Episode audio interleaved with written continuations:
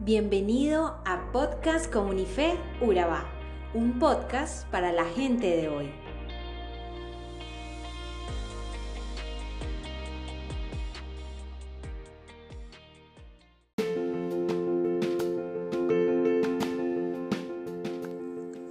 Buscando el equilibrio entre lo que mi cuerpo quiere, lo que necesita y lo que dice Dios en su palabra. El tema de hoy es Entrena tu corazón.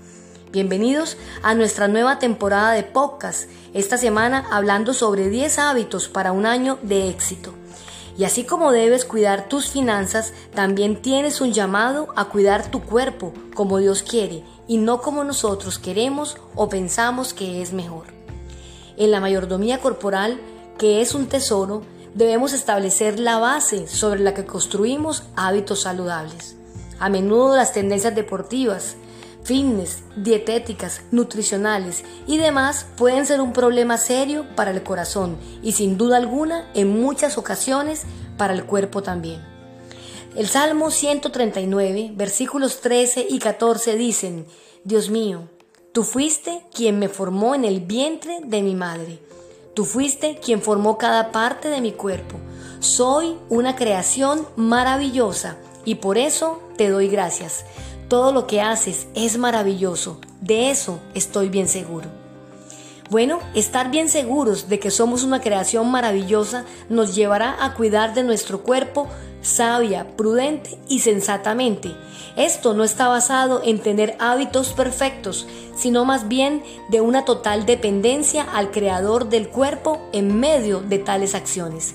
Nuestros cuerpos pertenecen a Dios, primero por creación y segundo por redención, y están destinados a ser usados para su propósito.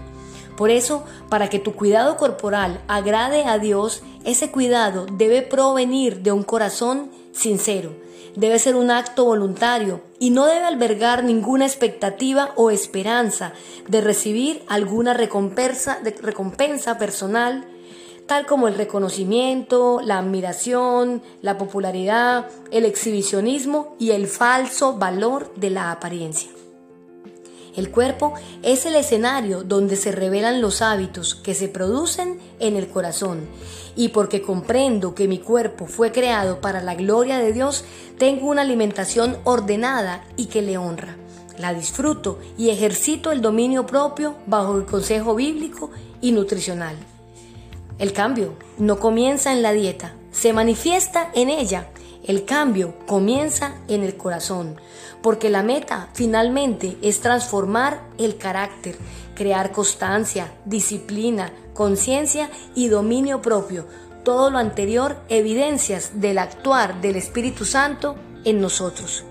Los hábitos saludables te llevarán a tener una vida equilibrada. Cuidamos el cuerpo, no porque este es nuestro fin, sino porque somos embajadores. Somos la luz y la sal del mundo y como tal somos referencia y ejemplo para quienes están a nuestro alrededor y finalmente porque somos templo del Espíritu Santo. Hoy hablaremos sobre tres principios básicos para ser un cristiano saludable respecto a nuestra actividad física y nuestra alimentación. Basaremos este tiempo en los consejos que encontramos en la Biblia porque como cristianos sabemos que debemos tener una conducta que es un efecto de lo que el Evangelio ha hecho en nuestro corazón. Cuando el Evangelio toca nuestras vidas, hay un cambio en nuestra forma de ver las cosas, la forma de reaccionar, la forma de hablar, la forma de comer, la forma de vivir, todo muestra ahora nuestra nueva identidad.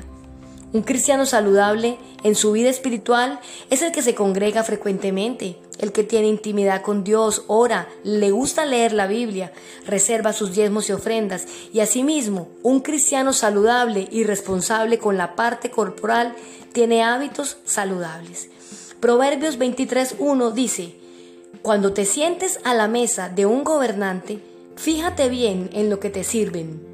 Si eres de buen comer, ponle un cuchillo a tu garganta.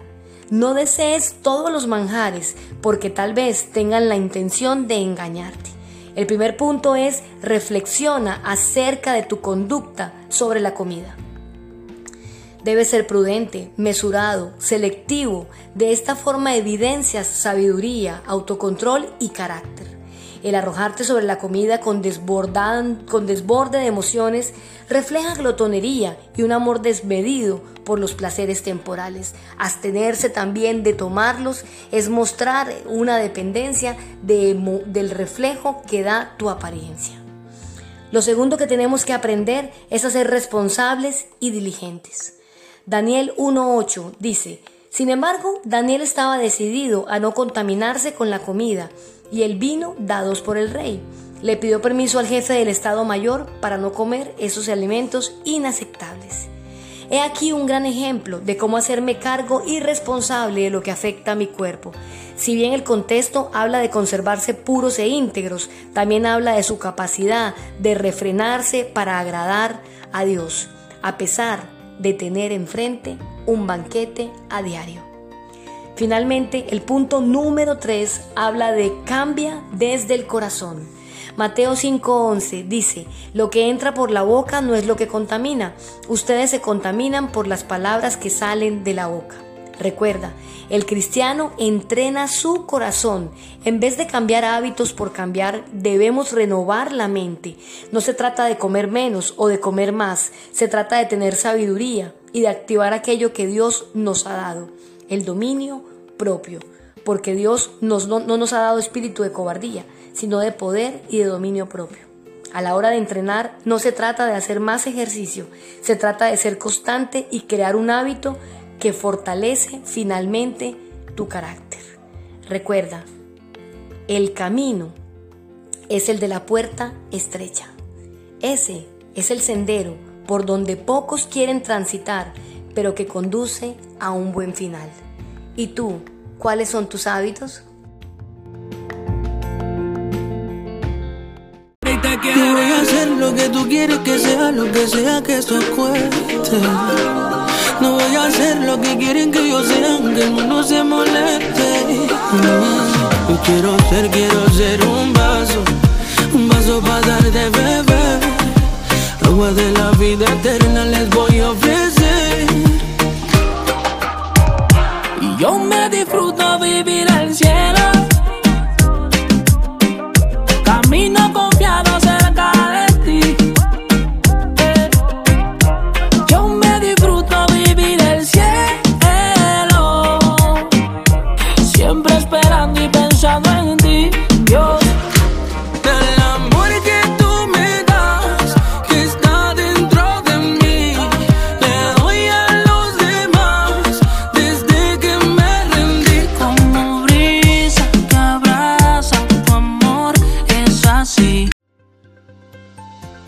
Somos Comunife Urabá, un lugar para la gente de hoy.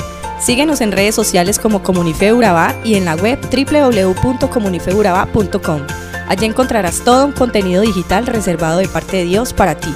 Nuestras reuniones miércoles 7 y 30 pm, toda una experiencia de oración y domingos 9 y 30 am destacamos la importancia de Dios en nuestra vida al compartir en familia. Te esperamos.